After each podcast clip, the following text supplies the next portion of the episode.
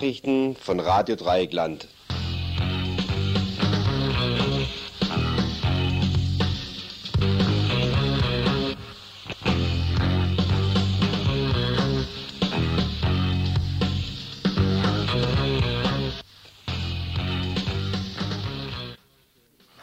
Alarmierende Verhaltensänderungen bei Elefanten stellen Wildhüter in Indien fest.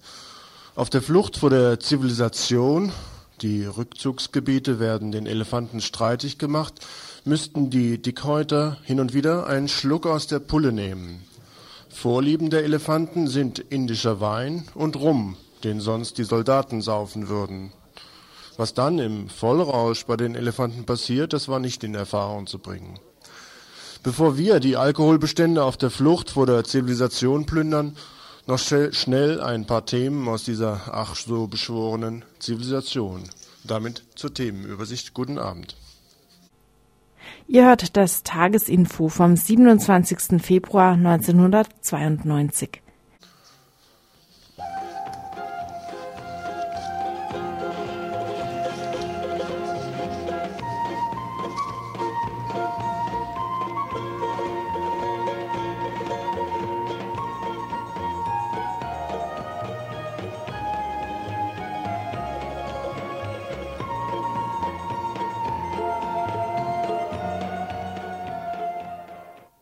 Ja, zuerst gibt es wie üblich Kurzmeldungen. Eine Kurzmeldung zur Gießereihalle, eine Kurzmeldung zu einer Beerdigung und dann zur Generalversammlung von Radio Dreieckland. Danach gibt es ein erstes Schwerpunktthema, ein Rückblick auf eine Veranstaltung, die letzten Sonntag lief von der Gruppe Bilvet, die sich kritisch mit Medien und mit antimedialen Bewegungen beschäftigt haben. Dann geht es weiter zum Thema Litev. Ein Rüstungskonzern in Freiburg macht nach wie vor von sich reden. Ob er die Rüstung langsam einstellen wird, versuchen wir in einem Studiogespräch herauszufinden. Dann geht es weiter mit einem Beitrag zu Israel und den dortigen Schwierigkeiten, Wälder anzupflanzen, genauer gesagt in der Wüste Negev in Beersheba. Und dann weiter? Ja, macht mal weiter. Ja, dann gibt es einen Beitrag zu Kolumbien und zwar haben wir ein Studiogespräch geführt ähm, zu einer Veranstaltung, die heute Abend stattfinden wird. In Kolumbien gibt es derzeit Pläne, die Küstenregion ziemlich groß umstrukturieren, umzustrukturieren. Betroffen ist davon vor allen Dingen die indigene Bevölkerung. Nach diesem Thema ein Kommentar, der sich auf einen, auf einen Beitrag bezieht, der vor zwei Wochen hier am Donnerstag gelaufen ist. Und zwar nochmal zum Prozess, der gegen Erich Mielke derzeit in Berlin abläuft und zu den Ereignissen, die 1931 in Berlin stattgefunden haben. Dann geht es weiter mit dem Bereich Flüchtlinge, Nachrichten zu Flüchtlingen, ein, wiederum eine ganze Reihe von Kurzmeldungen zu Flüchtlingen, die zähle ich jetzt im Einzelnen nicht auf. Das könnt ihr dann etwa ab 20 vor 7 hören. Und noch einen etwas längeren Bericht zur Asylpolitik, die die Stadt München insbesondere gegen die Flüchtlinge betreibt. Soweit also die Themenübersicht. Telefonnummer hier im Studio ist 0761 31 028 für den Fall, dass ihr uns kritisieren wollt oder dass ihr weitere Hinweise für diese Sendung habt. Also können wir anfangen.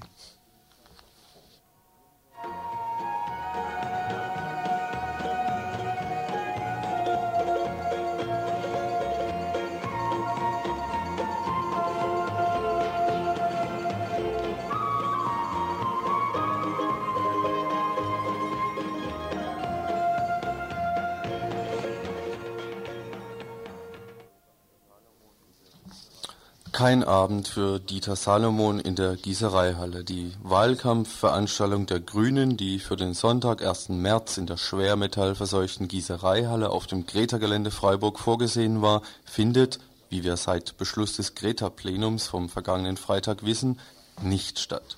Auch Salomon zog heute sein auf dem Rücken des Greta-Geländes initiiertes Spektakulum zurück. Die Stadt Freiburg, die sich in ihrer Nutzungsuntersagung auch auf den Beschluss des erwähnten Plenums bezog, drohte jetzt zusätzlich mit einem Bußgeld.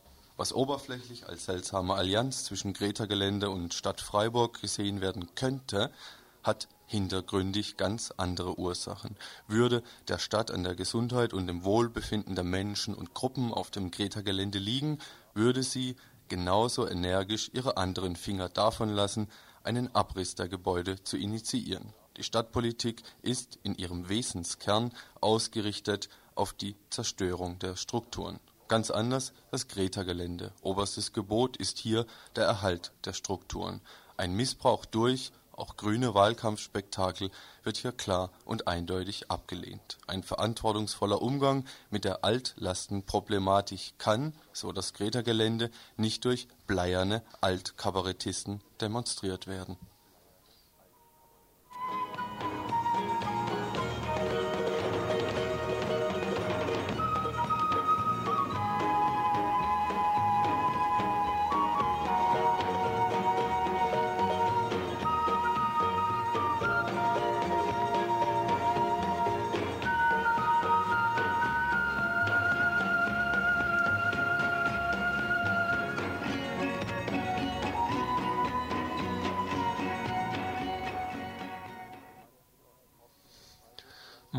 um 10.30 Uhr wird auf dem Hauptfriedhof Freiburg Yassi, Jasmin Bischof beerdigt. Sie ist vor über zwei Wochen im Krankenhaus in Freiburg gestorben, nachdem sie die letzten Monate in einem Bauwagen im Freiburger Rieselfeld gelebt hat, bereits ziemlich erschöpft und krank. Yassi war in Freiburg sehr vielen Leuten bekannt. Jahrelang war sie bei allen möglichen Ereignissen, die aus dem radikalen linken Umfeld kamen, dabei. Von dieser Gesellschaft ausgesondert war sie auch in der Szene nie richtig integriert. Schwere Krankheiten, Knast, Obdachlosigkeit, aber auch viele gute Vibrations für andere Leute, Drogen, Radikalität. Das prägte ihr Leben, das nie angepasst war. Unmöglich, das alles zusammenfassen zu wollen. Tausend Stories würden mir einfallen und alle, die Yassi begegnet sind, werden andere von ihr erzählen können. Zuletzt war Yassi wieder obdachlos, nachdem sie aus einer Wohnung bei der Siedlungsgesellschaft rausgeflogen war, nachdem Faschos ihr eine Scheibe eingeschmissen hatten und sie unangenehm auffiel, weil im Winter viele Obdachlose bei ihr Nachtquartier fanden. Ja, verdammte Scheiße. Morgen wird Yassi beerdigt. Um 10.30 Uhr in der großen Halle auf dem Hauptfriedhof.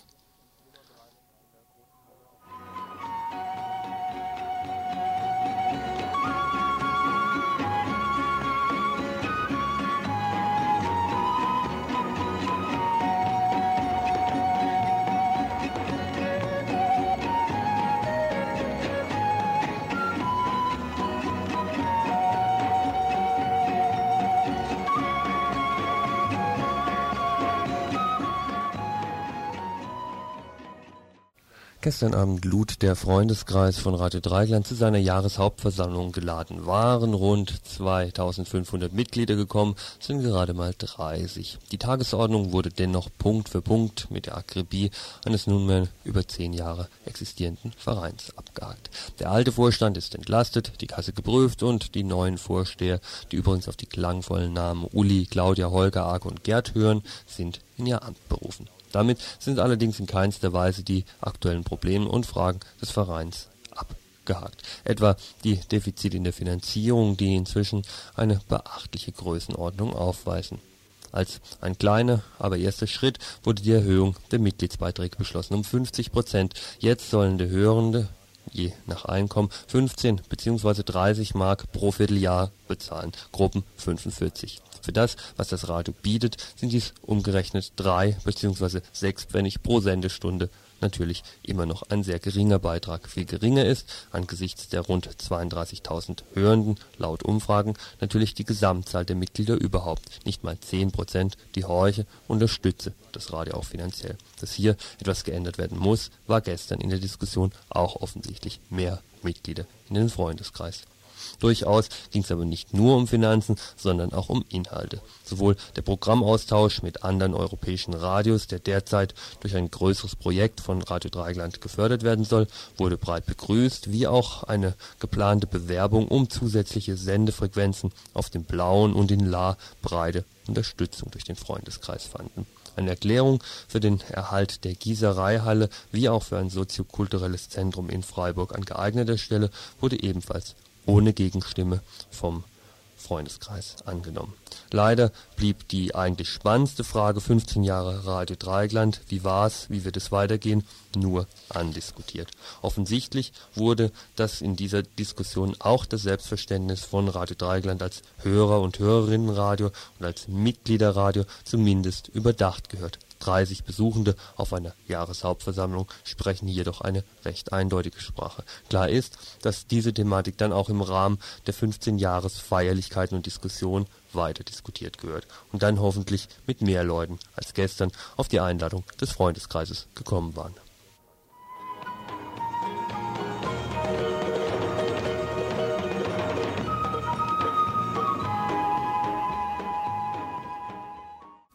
Schmeißt dein Radio aus dem Fenster. Derartiges werdet ihr bei Radio Dreieckland wohl kaum jemals zu hören kriegen. Dass derartiges über Radio schon mal zu hören war, wenn auch nicht in Deutschland, konnte Mensch am Sonntag bei einer Veranstaltung der Agentur Bilwit, einer Agentur zur Förderung der illegalen Wissenschaften aus Amsterdam, erfahren. Den beiden Mitarbeitern von Bilwit ging es nach eigener Aussage darum, den Übergang realer Ereignisse in die imaginäre, in die mediale Bewegung nachzuvollziehen, und zwar am Beispiel der Amsterdamer Hausbesetzerbewegung. Der Kernsatz der Leute von Bilwet ist, die Bewegung ist die Erinnerung an das Ereignis. Nach der Aufsplitterung selbst der Hausbesetzerbewegung in einzelne Szenen gilt es für sie, neue Ereignisse aufzufinden Ereignis braucht Raum, sagen sie, Raum, um sich entfalten zu können. Also gilt es jetzt, neuen Raum zu schaffen, eine autonome Zone. Diese autonome Zone kann nur im außermedialen Bereich zu finden sein. Im Folgenden beschreiben Gerd und Arjen von Bilwit, wie sich Teile der Amsterdamer Hausbesetzerbewegung ihrer Abhängigkeit von den Medien bewusst werden und versuchen daraus etwas Neues zu machen ein Diskussionspapier aus äh, 1987 sieht in dem Angriff auf die Medien eine Menge positiver Seite. Zitat, indem wir die Medien isolieren und angreifen, werden wir mehr Leute erreichen. Das ist erstmal ein Paradox und äh, das bricht also mit alles, was vor dem, äh, naja, gemacht wurde. Der extrem negative Darstellung des Widerstandes Leid sucht der Text nach den Ursachen. Zitat, wir schreiben dieses Papier, weil es innerhalb der Bewegung noch immer Menschen gibt, die es nötig finden, ihre, ihre Meinung der Presse mitzuteilen. Die Zeit, in der wir über die Presse etwas erreichen konnten, ist unserer Meinung nach längst vorbei. Die antimediale Bewegung hätte die Medien am liebsten gemieden, läuft aber immer wieder gegen sie an und kann von ihnen nicht loswerden. Und dennoch ist das die einleuchtende Perspektive. Zitat, wir sollten große Schritte tun. Und das ist gleich der größte. Keine Presse mehr. Damit zu Beginn erspart uns ein Haufen Arbeit und Geschleim. Wenn Sie nicht mehr auf die Höhe unserer Aktivitäten sind, können Sie auch nicht mehr negativ über uns schreiben. Das ist ein bisschen naiv, aber äh, man verliert zwar die Möglichkeit, die eigene Aktion wichtiger zu machen, als sie in Wirklichkeit ist. Aber es gibt mehr Raum für das Erschaffen einer eigenen Welt. Das Erschaffen einer eigenen Welt. Dazu ist es notwendig, die Ordnung der alten Welt durcheinander zu bringen. Und sei es auch nur im Versuch und sei es auch nur ganz kurzfristig. Sie schaffen kurzfristig medienfreie Zonen, in denen plötzlich Begegnungen zwischen Menschen entstehen, die auf einmal kein Bild mehr haben und Fragen kommen, was los ist. Das antimediale Arsenal erweist sich als unbegrenzt.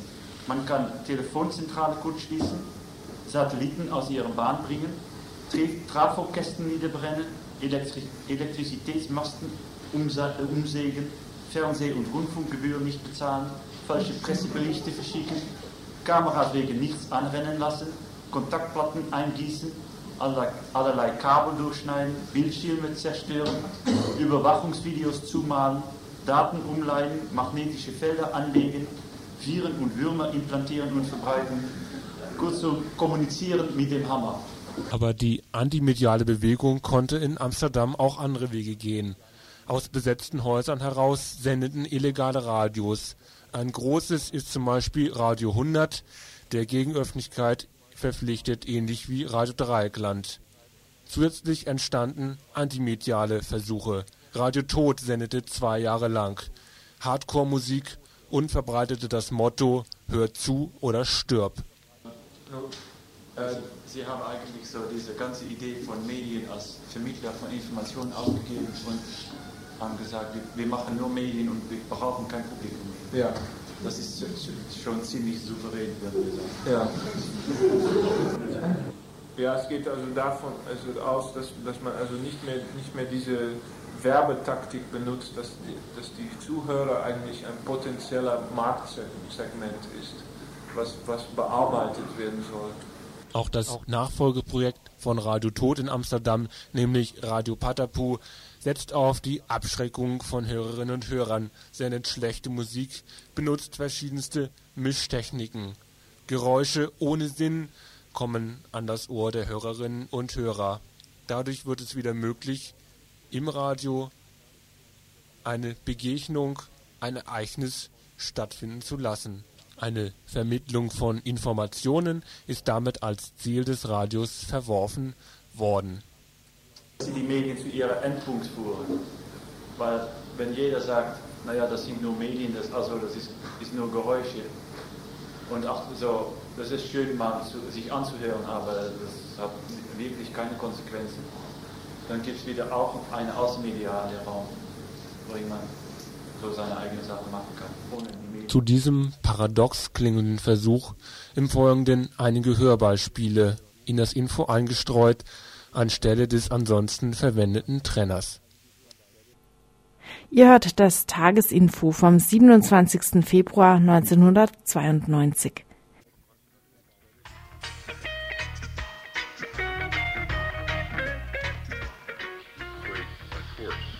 But he took over the whole country. That's not acceptable. This region is U.S. turf and no one, hat eine friedliche, grundsätzlich friedliche Demonstration gegeben. Äh, die, äh, der Haupteingang äh, wurde zwar blockiert, äh, das ist äh, dann ein bisschen weniger friedlich, aber gut, äh, die Mitarbeiter sind dann doch mehr oder weniger reingekommen und die Demonstration lief bis kurz vor 9 Uhr. Man, die Argumente sind ja äh, oft genug auch in Freiburg vorgetragen worden. Es richtete sich nicht nur gegen Litev, sondern generell gegen Rüstungspolitik und Export, Rüstungsexporte. Und, äh, und so weiter. Da hat der Litev-Pressesprecher also doch schon damals einiges verstanden, nämlich am 12. Februar 1991, als zur Zeit des Golfkrieges eine Demonstration vor dem Litev-Konzern in Freiburg stattgefunden hat. Am 12. Februar 1991. Heute etwas mehr als ein Jahr danach hat Litev aber anscheinend kaum noch verstanden, dass auch damals die Rüstungsproduktion generell zum Kritikpunkt gemacht worden ist. Folgende Meldung konnten wir vor kurzem lesen. Bei gutem Wein und feinem Essen wurde ausreichend Gelegenheit gegeben, seine Gedanken auszutauschen, meldet die Wehrtechnik im Februar 1992. Die Rede ist von dem Jahresempfang der Rüstungsfirma Litev. In der Landesvertretung von Baden-Württemberg in Bonn empfing der stellvertretende Geschäftsführer von Litev, Herr Ehlers, die versammelte Mannschaft. Sein Pressesprecher erzählt, wer gekommen ist. Alles, alles äh, äh, quer durch den Garten. Es war Industrie da, es waren, äh, waren alle Industriefirmen, die hier sind, es war das Wirtschaftsministerium da, es war das BMFT da, die DLR war da, äh, die DLRG war da, das, äh, aus dem BMVG waren Leute da. Natürlich, wir, wir, wir verstecken uns doch nicht. Hm. Wir, haben, äh, wir waren 30 Jahre in der Wehrtechnik und wir haben gar keinen Grund, äh, äh, uns jetzt zu verstecken und zu sagen, jetzt wollen wir mit euch nichts mehr zu tun haben. Nein, wenn Anforderungen äh, an uns herangetragen werden und die passen in unsere Produktpalette, das ist die Navigation, äh, dann werden wir uns dem nicht versagen. Wir haben das äh, immer gesagt und ich sage das auch jetzt mit aller Deutlichkeit. Äh, für uns ist äh, Wehrtechnik kein Schandfleck auf einer Weste, solange sich das in den Regeln abspielt, die regierungsseitig vorgegeben sind. Eine ganze Menge Abkürzungen, also das klären wir dann gleich auf. Jedenfalls waren doch alle da. Und was regierungsseitig vorgegeben ist, das interessiert natürlich auch insbesondere die Rüstungsindustrie. Die Verbindung von Rüstungsindustrie und Regierungspolitik, wie nennt man das? Lobby oder so? Lobby ist vielleicht, hm. unter Lobby verstehe ich, äh, verstehe ich eigentlich Leute, die nur warten, dass sie äh, irgendwo im Bundes, äh, Bundestag äh, äh, da äh, ein Entree bekommen. Lobbyismus ist ja, wird ja in Deutschland anders gesehen hm. wie in Amerika.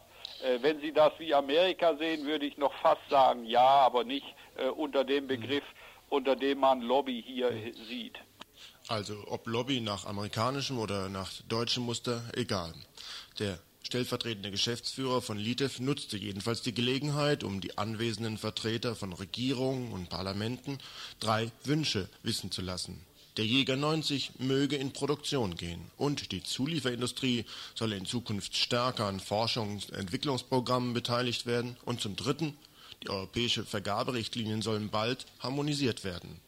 Und Litev ist ja nicht ein ganz junger und ganz neuer Konzern. Wir haben seinerzeit den Starfighter in Lizenz gebaut und wir sind irgendwann in den 70er Jahren angefangen, äh, eigene Entwicklung zu machen. Und alles, was wir inzwischen machen, das ist eigene Entwicklung.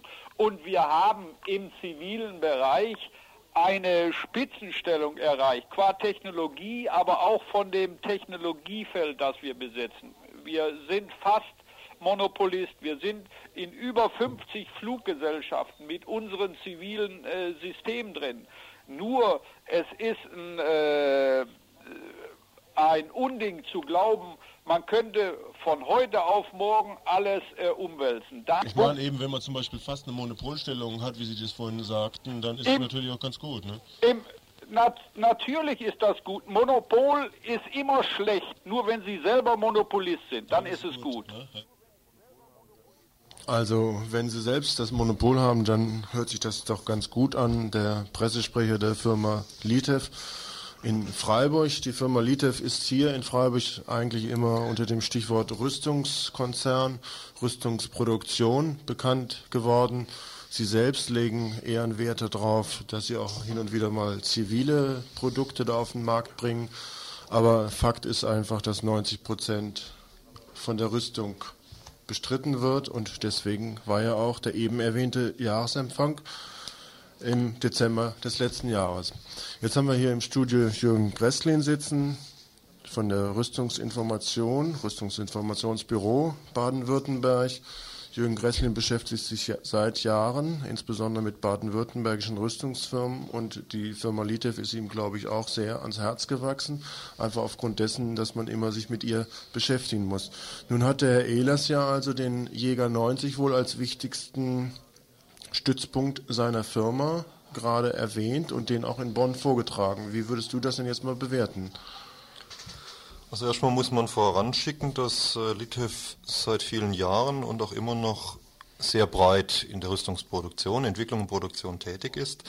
Uns liegen innerbetriebliche Kurzinformationen vor, die sehr vielfältig sind und das setzt äh, Litev auf den Tornado äh, für die deutsche Marineaufklärung setzt auf äh, den Tornado mit Produkten im Zusammenhang mit Texas Instruments, setzt auf den Komoran-Flugkörper, auch ein militärischer Flugkörper im Zusammenhang mit der Firma MBB, setzt auf Kampfwagen des deutschen Heeres und äh, fertigt inzwischen Module dafür und, und, und. Die ganze Palette ist sehr breit, bis hin zum Panzerabwehrhubschrauber. Das wäre ein deutsch-französisches Koproduktionsprojekt, das jetzt anläuft. Also Liter setzt natürlich voll auf den Jäger 90, aber hat in der Hintertasche durchaus andere Projekte und ist ein klassischer Rüstungsbetrieb. Wenn man in Baden-Württemberg sich umschaut, ist nicht der Rüstungsamtbetrieb mit dem höchsten Anteil an Rüstungsproduktion. Also alle anderen Unternehmen haben mehr zivil zu bieten als Litev. Hm. Nun ist ja bei diesem Empfang, das ist ja in Bonn offensichtlich gewesen und da ist ja auch wohl die ganze Spitze äh, der oder zumindest Teile der Spitze der Bundesregierung anwesend gewesen. Wir wollten auch noch das Rätsel auflösen, was sich hinter den einzelnen Abkürzungen verbirgt. Äh, da war zunächst genannt worden BMFT, das heißt. Also das Bundesforschungsministerium. Und dann äh, DLR war das nächste. Ja, Deutsche Luft- und Raumfahrtgesellschaft, das ist im Zusammenhang mit äh, der DLAG zu sehen. Und äh, das BMVG wurde noch angesprochen, das ja, war das Bundesverteidigungsministerium. Und DLRG heißt nicht diese Lebensrettungsgesellschaft, sondern schon eine Rüst, Rüstungs-, Luftfahrt- und ja, Raum- ganz andere und sowas in der Besetzung. Richtung. Äh, geht man eigentlich nach Bonn, um dort Aufträge zu kriegen, oder sind die vom Parlament bestrebt, dass die Rüstungsfirmen quasi äh, sich bei Ihnen vorstellen? ja, man muss eigentlich? wissen, dass das deutsche System der Rüstungsproduktion nicht so ist, dass die Firmen einfach daheim hocken und auf Anrufe warten, sondern sie machen Publicity für ihre Produkte. Es ist eng verwoben zwischen Wirtschaft und äh, Militär und Politik. Von daher macht dieser Jahresempfang im Dezember letzten Jahres auch Sinn die haben ja wirklich die Creme de la Creme eingeladen und Top 1 bei den Wünschen, das steht auch in der Wehrtechnik drin, war dann eben, ich zitiere mal wörtlich, der Jäger 90 möge in Produktion gehen. Mhm. Und Litev hat äh, 40 Prozent der Ingenieure im Entwicklungsbereich jetzt für den Jäger 90 abgestellt. Kommt der Jäger 90, ist dieses Unternehmen für die nächsten 30 Jahre aus, hat ausgesorgt. Kommt der Jäger 90 nicht, dann kann man Freiburg klar prognostizieren, bei Litev wird es Entlassungen geben, und zwar in größerem Umfang dann. Hm. Nun behauptet Lidev, Sie seien ja auf dem Rüstungsproduktionssektor immer ein ziemlicher Winzling mit vielleicht 760 Mitarbeiterinnen und Mitarbeitern, einem Umsatz, glaube ich, von ungefähr 130 Millionen D-Mark. In Baden-Württemberg nicht unbedingt der größte. Hat das hier also man muss nicht nur die Quantität sehen, sondern auch die Qualität. Und qualitativ ist Litev eines der führenden Unternehmen, also auch massiv mitverantwortlich für das, was passiert. Wenn ich mal einen Artikel zitiere aus dem Luftwaffenforum, auch so eine militärische Fachzeitschrift, dann steht da drin, dass also Lite für den EFA, den European Fighter Aircraft oder Jäger 90, wie er sich nennt, Hauptauftragnehmer für drei Bordrechner ist und beim Flugsteuerungssystem beteiligt ist. Also absolut zentrale Teile, ohne die der Jäger 90 gar nicht fliegt. Mhm. Ich wollte auch noch weiter fragen auf die Bedeutung für die Stadt Freiburg, also ob es da nicht nochmal ein Unterschied ist, wenn Sie vielleicht international, Litev ist ja eigentlich nur so ein äh, Subkonzern von Litten Industry, im amerikanischen Konzern, wenn Sie vielleicht international auch nicht die Spitzenstellung haben, dass es aber trotzdem regional eine erhebliche Auswirkung hat. Also mit über 700 äh, Beschäftigten sicherlich ein größeres Unternehmen. Äh, auf der anderen Seite, ich sage es nochmal deutlich, also es hängt viel von diesem Jäger 90 ab und äh, ich denke auch Freiburg selber oder die Verwaltung, auch der OB müsste sich mal Gedanken drüber machen und vor allem eben die Geschäftsleitung von Litev selber, wie es weitergeht, ohne den Jäger 90, denn der Jäger 90 ist ein Todesprodukt äh, alten Kalibers aus den Zeiten des Kalten Krieges. Und wenn der Jäger 90 nicht kommt, dann eben wird es hart für dieses Unternehmen in Freiburg. Also würde der kippen, der Jäger 90, das ist ja noch nicht ganz gesichert, wie die Zukunft dieses Jäger 90 wohl aussieht, dann stände es um Litev nicht besonders gut. Dann steht es also wirklich dramatisch um Litev. Denn äh, wenn ich sage 40 Prozent in der Forschungs- und Entwicklungsabteilung, dann heißt es, das ist das Hauptprodukt von Litev im Moment. Kommt der Jäger 90 nicht, dann gibt es eine Katastrophe in der Firma. Deswegen betreiben die eben auch in Bonn diese Lobbypolitik, mhm. massive Beeinflussung von den Entscheidungsträgern. Wenn man mal sieht, dass der Erich Riedel, also seines Zeichens Staatssekretär im Bundeswirtschaftsministerium, bei diesem Empfang dabei war, und nächste Woche jetzt in der Kommission von sechs Personen sitzt, die über die Zukunft des Jäger 90 entscheidet, dann ist das nichts anderes als eine Lobbypolitik und zwar harten Kalibers. Mhm. Man macht den Leuten ja im Prinzip auch Versprechungen, damit sie dann nachher entsprechend der Firma oder der Firmenwünsche entscheiden. Mhm. An der Ecke, wo es um die Zukunftsaussichten für die Rüstungsproduktion geht, äh, hakte dann auch immer die Gewerkschaft ein. Die bringt ja das Argument mit den Arbeitsplätzen, die dann in Gefahr wären. Also würde äh, der Jäger 90 nicht funktionieren, dann trete auch die Gewerkschaft mit dem Argument auf den Plan, na, also es müsste Entlassungen geben, das wollen sie verhindern. In dem Mo Moment sind Sie quasi auch mitbefürwortend für die Rüstungsindustrie tätig, ne? Ja, ich bin ja selbst Gewerkschaftsmitglied mhm. und seit Jahren aktiver Gewerkschaft und ich lege mich mit den Kollegen tatsächlich seit, seit vielen Jahren, bald einem Jahrzehnt jetzt an, äh, immer wieder, denn sie geben die hervorragenden Papiere in Stuttgart und in Bonn heraus. Äh, aber in den Rüstungsbetrieben scheinen sie diese Papiere nicht lesen zu können oder nicht lesen zu wollen. Da steht nämlich äh, um 180 Grad das Gegenteil drin von dem, was sie in der Regel in diesen Rüstungsbetrieben ja, als Geschäftspraxis handhaben. Mhm. So ähnlich ist auch die Auskunft der Betriebsratsvorsitzende von LITEF gewesen, mit der wir heute Nachmittag noch telefoniert haben. Ein anderes Stichwort ist auch immer äh, unter der Begriff Rüstungskonversion, äh, schon seit zwei Jahren etwa hier in der Diskussion. Äh, und äh, was damit zusammenhängt als Stichwort auch ist dieses Dual-Use-System, also äh, militärische Güter, die auch für zivile Güter verwendet werden können. Nun versucht Litev ja also erstmal den Eindruck zu erwecken, dass sie sehr stark bestrebt sind, auch die zivile Produktion zu erweitern. Es gibt also kein Unternehmen der ganzen Bundesrepublik, das äh, Rüstungsgüter und Waffen produziert und äh, nicht gleichzeitig den Anschein erweckt, in Sachen Konversion tätig zu sein. Das ist die, die größte Marketing-Show des Jahrhunderts im Prinzip, denn die Rüstungsaufträge schwinden um etwa 30 Prozent in den nächsten Jahren, bleiben allerdings auch bei diesen 70 dann stehen. Und jedes Unternehmen macht natürlich jetzt so, als ob es das innovative Unternehmen bei dieser zivilen Produktion sei. Also Litev wäre für mich ein klassisches Beispiel dafür, dass es äh, absolute Show ist und eigentlich die wirkliche zivile Produktion über Jahre und Jahrzehnte hinweg vernachlässigt wurde, bewusst vernachlässigt wurde, denn man verdient in der Wehrtechnik wesentlich mehr. Hm. Damit ist auch das Stichwort schon eigentlich genannt, warum äh, zunächst erstmal ein Rüstungskonzern nicht unbedingt bestrebt sein müsste, in die zivile Produktion reinzugehen, weil sich im militärischen Bereich wesentlich besser verdienen lässt. Ne? Ja, das, das große Geld, der Rubel rollt bei der Rüstungsindustrie. Im zivilen Bereich ist der Markt ja im Prinzip erstmal gesättigt. Hm. Es gibt Unternehmen, die im zivilen Bereich seit äh, vielen Jahren eben spezielle Produkte entwickeln. Und Litev kommt jetzt zum Beispiel als eines der Unternehmen sagt, ich will auch auf diesen zivilen Markt mhm. umsteigen und da sind sie erstmal zu spät dran. Mhm. Und wenn sie jetzt in den zivilen äh, Luftmarkt einsteigen, dann haben sie vielleicht Chancen deshalb, weil sie eben im wehrtechnischen Bereich da führend sind. Aber sie werden um ihre Marktanteile kämpfen müssen und sie sind wirklich um zehn Jahre zu spät mhm. dran. Dann wollen wir uns vielleicht um die Zukunftsaussichten dieses Rüstungskonzerns nicht äh, allzu sehr Sorgen machen. Vielleicht eben als Hinweis, was Sie als äh, Vordringen in die zivile Produktion behaupten, ist zunächst erstmal ziemlich viel leeres Gerede. Oder also in diesem, in diesem Luftwaffenforumsartikel äh, stand doch relativ eindeutig drin, dass sie jetzt einen Anteil, zivilen Anteil von 15 Prozent haben und dass sie den als Endzielvorgabe auf 35 Prozent erhöhen wollen. Also selbst die Firma sagt, mhm. wir wollen in den nächsten Jahren weiterhin mindestens 65 Prozent unseres Umsatzes im militärischen Bereich machen und das mhm. ist der falsche Weg. Die Zielvorgabe müsste 100 Prozent sein und dann wird man feststellen, äh, es lässt sich ein Teil konvertieren, aber mit der Zielvorgabe ein Drittel zu erreichen, das ist mhm. lächerlich meines Erachtens. Der Betriebsratsvorsitzende meinte auch noch, das lässt sich nicht von heute auf morgen bewerkstelligen. Dann habe ich dagegen gefragt, also zum Beispiel bei den äh, derzeitigen russischen Rüstungskonzernen, die sind ja auch im, äh, von heute auf morgen ohne Aufträge da. Es müsste also auch doch möglich sein, wenn man wollte, umzustellen.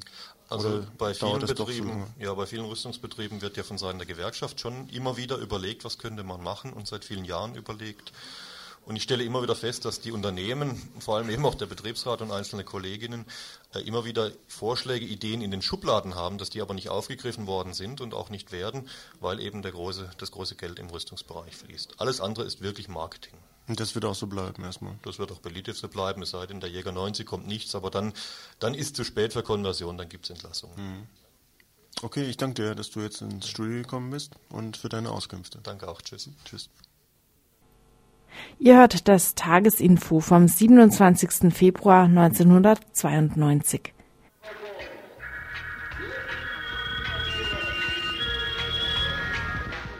Ein Menschheitstraum wird wahr, die Wüste wird grün. Helfen Sie mit, spenden Sie für den Wald der deutschen Länder. Freiburger pflanzen einen Wald am Rande der Wüste Negev. Bis jetzt sind alle Ansätze, unsere Dörfer zu entwickeln, eine neue Agrarpolitik zu betreiben, von der israelischen Seite damit beantwortet worden, dass weiterhin 3000 Olivbäume entwurzelt und vernichtet worden sind und sie immer wieder mit Bulldozern und bewaffneter grüner Polizei kommen und alles zerstören. Wer dies spricht, ist Nuri al-Okbi, Vorsitzender der Vereinigung zur Unterstützung und Verteidigung der Rechte der Beduinen in Israel. Nuri al-Okbi hat diese Äußerung, eben zitiert, im Juni 1991 gemacht, als er auf einem Gegenkongress in Wuppertal war, ein Gegenkongress gegen Städtepartnerschaften mit Israel. Die Beduinen in Israel sind Teil der arabischen Bevölkerung. Ihr Siedlungsgebiet war und ist die Wüste Negev im Süden des Landes. Vor 1948 lebten dort etwa 80.000 Beduinen. Dort, wo damals die Beduinen lebten, steht heute die Stadt Beersheba. Zwischen 1947 und 1949 wurden mehr als zwei Drittel der Beduinen entweder nach Jordanien oder in den Gazastreifen vertrieben, beziehungsweise sie mussten dorthin fliehen. Diejenigen, die nicht geflohen sind, wurden von der israelischen Armee zum Teil in sogenannte Reservate zwangsumgesiedelt. Die nennen sich Concentration Camps. Die meisten dieser Camps liegen bei Beersheba. In den 80er Jahren wurden von der israelischen Luftwaffe weitere Landenteignungen vorgenommen, ohne Entschädigung übrigens. Die Beduinen erheben Anspruch auf mehr als 340.000 Hektar Land, das ihnen weggenommen worden ist. Aber seit dem letzten Sonntag können wir nun auch in Freiburg hören, dass dieses Land wertvoller israelischer Boden sei. Im alten Kernland gelegen, schon seit 1901 vom jüdischen Nationalfonds aufgekauft. Henning Wellbrock von der Deutsch-Israelischen Gesellschaft dazu. Und Beersheba ist der alte Hauptort des Negev und das hat sich in den letzten 40 Jahren äh, von einem kleinen Beduinenort zu einer Stadt mit heute 120.000 Einwohnern entwickelt und die brauchen natürlich irgendwelche Grünzonen, denn rundherum laut geografischer Statistik ist Wüstensteppe. Und Eigentümer ist wie überall in Israel der jüdische Nationalfonds. Das ist eine ganz interessante Sache. Der ganze Staat Israel hätte nicht gegründet werden können 1948, wenn nicht schon 40 Jahre früher der jüdische Nationalfonds angefangen hätte, dort ganz legal Land aufzukaufen. Das begann im Jahre 1901. Die haben ja gerade ihre 90-Jahr-Feier gehabt. Und die haben dann von den Türken und von sonstigen Besitzern dort überall Länder aufgekauft mit Geld aus aller Welt und das hat sich dann zu einem Gebilde addiert, wie es 1947 beim Teilungsplan der UNO auch weltweit akzeptiert wurde. Und das ist altes israelisches Kernland. Das ist also wirklich ganz interessant, wie die Geschichte hier wieder mal zurechtgebogen wird. Man muss nicht lange nachschlagen, um herauszufinden, dass der jüdische Nationalfonds, hebräisch abgekürzt KKL für Keren Kayemet LaIsrael, im Jahre 1901 von dem zionistischen Kongress ins Leben gerufen worden ist. In Freiburg ist am letzten Sonntag das 90-jährige Jubiläum gefeiert worden. Peter Heller von der Stadt Freiburg war zugegen und Henning Wellbrock sprach dort das Schlusswort. Kurz nach der Gründung des Jüdischen Nationalfonds begann der Landaufkauf in Palästina. Das lief nach strategischen Gesichtspunkten ab. Aber es lief damals noch nicht gut genug. Die Finanzierung kam noch von außen, von dem zionistischen Kongress. Ein Grundsatz war dem, bei dem Landkauf aber immer der. Er war für immer unveräußerlich. Die arabischen Menschen blieben von der Nutzung des Bodens ausgeschlossen. Noch bis heute werden in der Wüste Negev Ländereien enteignet und die Gerichte in Israel sprechen hier jeweils israelisches Recht, das heißt gegen die arabische beduinische Bevölkerung. Beim damaligen Landkauf waren Bestechung, Druck gegen die ursprünglichen Besitzer und andere Methoden üblich. Wegen der Kürze aber zurück bzw. zurück in die Gegenwart. In dieser Gegend soll nun ein Wald gepflanzt werden. Damit können, Zitat, die Menschen in Deutschland auf persönliche Weise zum Ausdruck bringen, dass sie bereit sind, einen aktiven Beitrag zur Erneuerung des Bodens zu leisten. Zitat Ende aus dem Werbeprospekt. Denn gegen Baumpflanzung kann nur wirklich kein Mensch mehr etwas haben, während bei anderen Hilfsprojekten, da gehen die Meinungen heute auseinander. Und das muss man berücksichtigen. Und auch wir von der Deutsch-Israelischen Gesellschaft haben nicht die Absicht, irgendwelche Spenden nach Israel zum Wohnungsbau, sagen wir mal, oder irgendwie was. Das mag da nötig sein, aber das ist wirklich ihr, ihr Bier. Während aus der Wüste eine Grünzone zu machen, das ist ein fantastisches Projekt angesichts der Waldabholzung überall. Die Waldpflanzung also, ökologisch geschickt, soll als Sauerstoffquelle benutzt werden und Grundwasser binden. Grundwasser für die Israelis. Daran und an der Aufgabe, Zitat, eine neue Umwelt für Menschen in ihrer historischen Heimat zu schaffen, so der Werbeprospekt, daran können nun auch Leute aus Freiburg mitwirken. Denjenigen aber, die meinen, sie täten hier eine gute Tat, wollen wir noch einmal in Erinnerung rufen, was am Anfang dieses Beitrages schon zitiert worden ist. Bis jetzt sind alle Ansätze, unsere Dörfer zu entwickeln, eine neue Agrarpolitik zu betreiben, von der israelischen Seite damit beantwortet worden, dass weiterhin 3000 Olivbäume entwurzelt und vernichtet worden sind und sie immer wieder mit Bulldozern und bewaffneter grüner Polizei kommen und alles zerstören. Was die beduinische Bevölkerung forderte, konnte einem Flugblatt entnommen werden, was im Dezember 1989 verteilt worden ist, allerdings in Israel beschlagnahmt worden ist. Aus einem Bericht von Medico International, in dem dieses Flugblatt abgedruckt worden ist, dann die Forderungen dieser beduinischen Bevölkerung. Den Plan der Massenzerstörung unserer Siedlungen aufzugeben, unsere verbrieften Rechte und angestammten Urkunden auf Landbesitz anzuerkennen, den freien Zugang zu unseren kultischen Plätzen und Friedhöfen zu garantieren, Schulen und Bildungseinrichtungen für uns zu gewähren und jede Diskriminierung der beduinischen Existenz zu beenden. Zum Thema Israel-Palästina wird es demnächst auch eine Veranstaltung geben, genauer gesagt am 19. März in Freiburg im Radikaldemokratischen Zentrum. Referent wird ein Dr. Klaus Polkin aus Berlin sein. And now you will get an impression from Club Pate Cheek. Club Pathetique is the one and only multiracial bar in Amsterdam and surroundings. We gaan alleen maar hier door en we gaan gewoon door. Vanavond was het gewoon echt van uh, die respons. Iedereen was van die bar, die bar, die 500 Jahre Kolonialismus, 500 Jahre Widerstand. Mercedes Moya aus Kolumbien, Vertreterin der CNCN, Coordinadora Nacional de las Comunidades Negras, wird heute Abend um 20 Uhr in der Aktion Dritte Welt, Kronenstraße 6, über den Widerstand von Schwarzen und Indigenas der kolumbianischen Pazifikküste gegen den Plan Pazifik berichten. Der Entwicklungsplan der kolumbianischen Pazifikküste, sogenannte Plan Pazifik, Anfang eines neuen Völkermordes.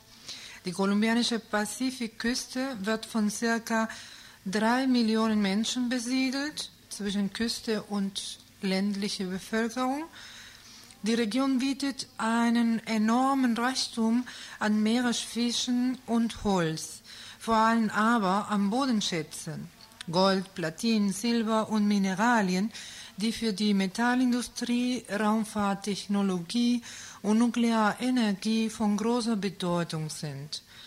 Daher wächst das Interesse multinationaler Konzerne der USA, Japan und der EG an dieser Region zunehmend. Es herrschen die typischen Strukturen der kolonialen Ausbeutung und ihrer neokolonialen Vorsetzung vor. Ein unermesslicher Reichtum an Bodenschätzen und natürlichen Rohstoffen neben dem absoluten Elend der Bevölkerung, die diesen Reichtum erarbeitet. Der Plan Pazifik sieht zum Beispiel den Bau von zwei Großhäfen vor, die die Atlantikküste und die Pazifikküste mittels modernster Infrastruktur miteinander verbinden sollen. Außerdem sind geplant neue Bereiche der Verarbeitungsindustrie für die Weltmarktproduktion, Straßen, Flughäfen, große Zentren, Ausbau einer Militärbasis, um den Widerstand in der Region in Schach zu halten. Mercedes Moya aus Kolumbien, die heute Abend in der Aktion Dritte Welt, Kronenstraße 6, darüber berichtet wird, befindet sich hier bei uns im Studio und wir wollten eigentlich zuerst mal fragen, ob, dieser Plan überhaupt mit euch beraten worden ist. Mercedes, ¿nos puedes contar si eh, este plan ha sido consultado con ustedes? Bueno, creo que hay que ser como efectivo y concreto con esa respuesta. Es un plan eh, generado desde la óptica del centro del país, o sea, desde el centro de poder. Dieser Plan wurde aus der Optik und Perspektive der Regierung, also das heißt der Zentren der Macht, gedacht. Plan que tiene como base crear las condiciones físicas para la apertura económica de Colombia. Dieser Plan hat eigentlich für sie nur einen Sinn und ist die ähm, Situation und die Bedingungen zu erarbeiten, um eine wirtschaftliche Öffnung von Kolumbien zu schaffen. y donde los verdaderos intereses de las comunidades mm, no, no son, no son, no, no están efectivos, no están pre- presentados en el plan. No son presentados, no están presentados o no, no han sido tenidos en cuenta. En- Los verdaderos intereses de las comunidades mm, no han sido, no están en el plan y precisamente porque no han no han sido consultados por las comunidades. Also die äh, wahren Interessen der Bewohner dieser Region, also das heißt die, diese Comunidades, wurden eigentlich, ähm, dass sie nicht mh, gefragt worden sind, dann wurden sie auch nicht in Kauf genommen. y, eh, las y las comunidades afectadas son las que eh, están viviendo en las zonas rurales de la región Pacífico. Die äh, Leute, die äh, davon betroffen sind, sind die Leute, die in der äh, ländlichen Regionen des Pazifiks wohnen. Was bedeutet für die Leute, die in dieser Region, also die äh, ko- afrokolumbianische äh, Comunidades oder ähm, la, die indigene Bevölkerung, wenn dieser Plan sich verwirklicht? Ya se ha reflexionado tanto a nivel eh, estatal como a nivel de comunidades sobre los efectos del plan sobre la región. Es así como se dice, y es una realidad, que el hecho de plantear eh, eh, carreteras, ferrocarriles, centrales hidroeléctricas, etcétera, sobre formaciones, sobre terrenos con formaciones vegetales de un ecosistema frágil como es la zona de la región Pacífico, puede producir eh, transformaciones en la biodiversidad de la región y puede conducir entonces a un, impacto de cambios sustanciales sobre esas mismas formaciones vegetales y sobre eh, los recursos naturales de que se sirve la comunidad para la subsistencia.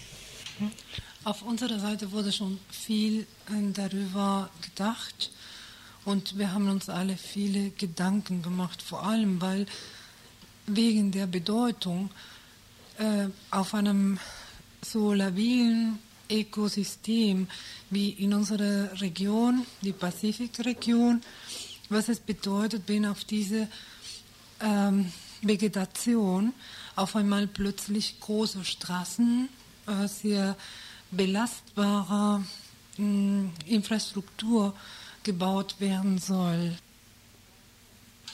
Das kann ohnehin unheimlich und unvermeidliche Veränderungen auf dem Bodenschätze hervorbringen und ohnehin die, das ist die Infrastruktur, aus der, der wir leben, also des Lebens, die Lebensexistenz der Bevölkerung.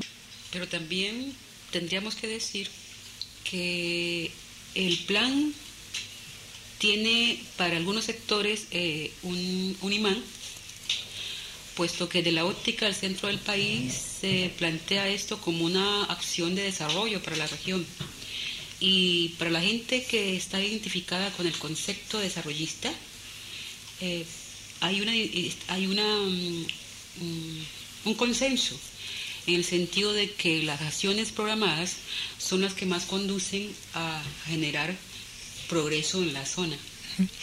Äh, trotzdem muss man erwähnen, dass ähm, nicht alle sehen es so, sondern gibt es auch manche Leute, die äh, davon träumen, dass womöglich dieser Plan ähm, auch äh, Verbesserungen mit sich bringen kann, weil sie denken, dass äh, aus der, da ist auch auf, aus der Optik, aus der Sichtpunkt der äh, zentralen Regierung als eine mh, hm, Verbesserung der Situation Kolumbiens äh, wirtschaftlich gesehen ist, mh, hm, dann dieser Plan wird, denken manche, auch Verbesserungen für sich mitbringen. La pregunta fundamental es el plan a quién beneficia, qué papel juegan las comunidades en el plan y dentro de ese orden la legalización de las tierras de las comunidades afrocolombianas en el Pacífico implica la primera y la mejor opción de crear condiciones para que de la óptica de ellos también se pueda plantear su verdadero plan, que es un plan de desarrollo desde los intereses y las necesidades y desde la cultura de las comunidades. Die Frage ist, wer eigentlich von diesem Plan am meisten profitiert. Das heißt auch, wer davon betroffen ist. Und da drin, welche Rolle spielen die Comunidades und auch die Legalisierung der ähm, Bezugsrechte für die Comunidades. Was bedeuten sie? Wenn im Rahmen der Legalisierung die Rechte der ähm, afrokolumbianischen Comunidades auch berücksichtigt werden, dann werden auch die Bedingungen für unsere Comunidades, die Be Lebensbedingungen gegeben sein. Gut, okay. Vielen Dank, Mercedes. Und damit sagen wir vielleicht bis heute Abend um 20 Uhr in der Aktion Dritte Welt, Kronenstraße 6, wird Mercedes viel ausführlicher darüber berichten, was eigentlich tatsächlich mit diesem Plan Pazifik äh, passiert, um was für Aktionsmöglichkeiten und Widerstandsmöglichkeiten möglich sind. In dem Moment, als Radio tot gestorben ist, nach dreijährigem Titanenkampf, hat ein vitales Team, ausgesucht aus dem ehemaligen Todeskader, beschlossen, die aufgegebenen Ideen Früchte tragen zu lassen. Seitdem hat Radio Patapu eine gute Ausbildung der Polizei, der Richter und der Militärs in Lateinamerika ist anscheinend immer noch eine der großen Sorgen der EG und der USA. Der Unterschied zu früher besteht darin, dass jetzt Pläne und Projekte für diese Kontrolle öffentlich geschmieden und auf EG oder US-Regierungsebene beraten und bekannt werden. Washington und Madrid beraten über ein gemeinsames Projekt, die Polizei der lateinamerikanischen Länder auszubilden und wollen mit Nicaragua demnächst anfangen. Die EG wiederum hat am Dienstag in Lissabon beschlossen, 1,5 Milliarden ECUs, ungefähr dreieinhalb bis vier Milliarden Mark, den sechs mittelamerikanischen Ländern als Kredit zu gewähren und als Tausch dafür die Ausbildung der Richter, der Polizei und der Militärs zu übernehmen. Ihr hört das Tagesinfo vom 27. Februar 1992.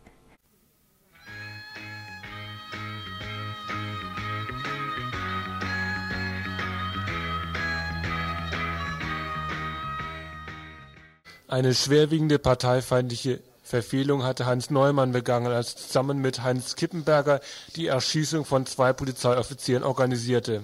So Walter Ulbricht oder einer seiner Ghostwriter in der SED-offiziellen Geschichte der deutschen Arbeiterbewegung. Wegen dieser Schüsse 1931 steht heute Erich Mielke vor Gericht.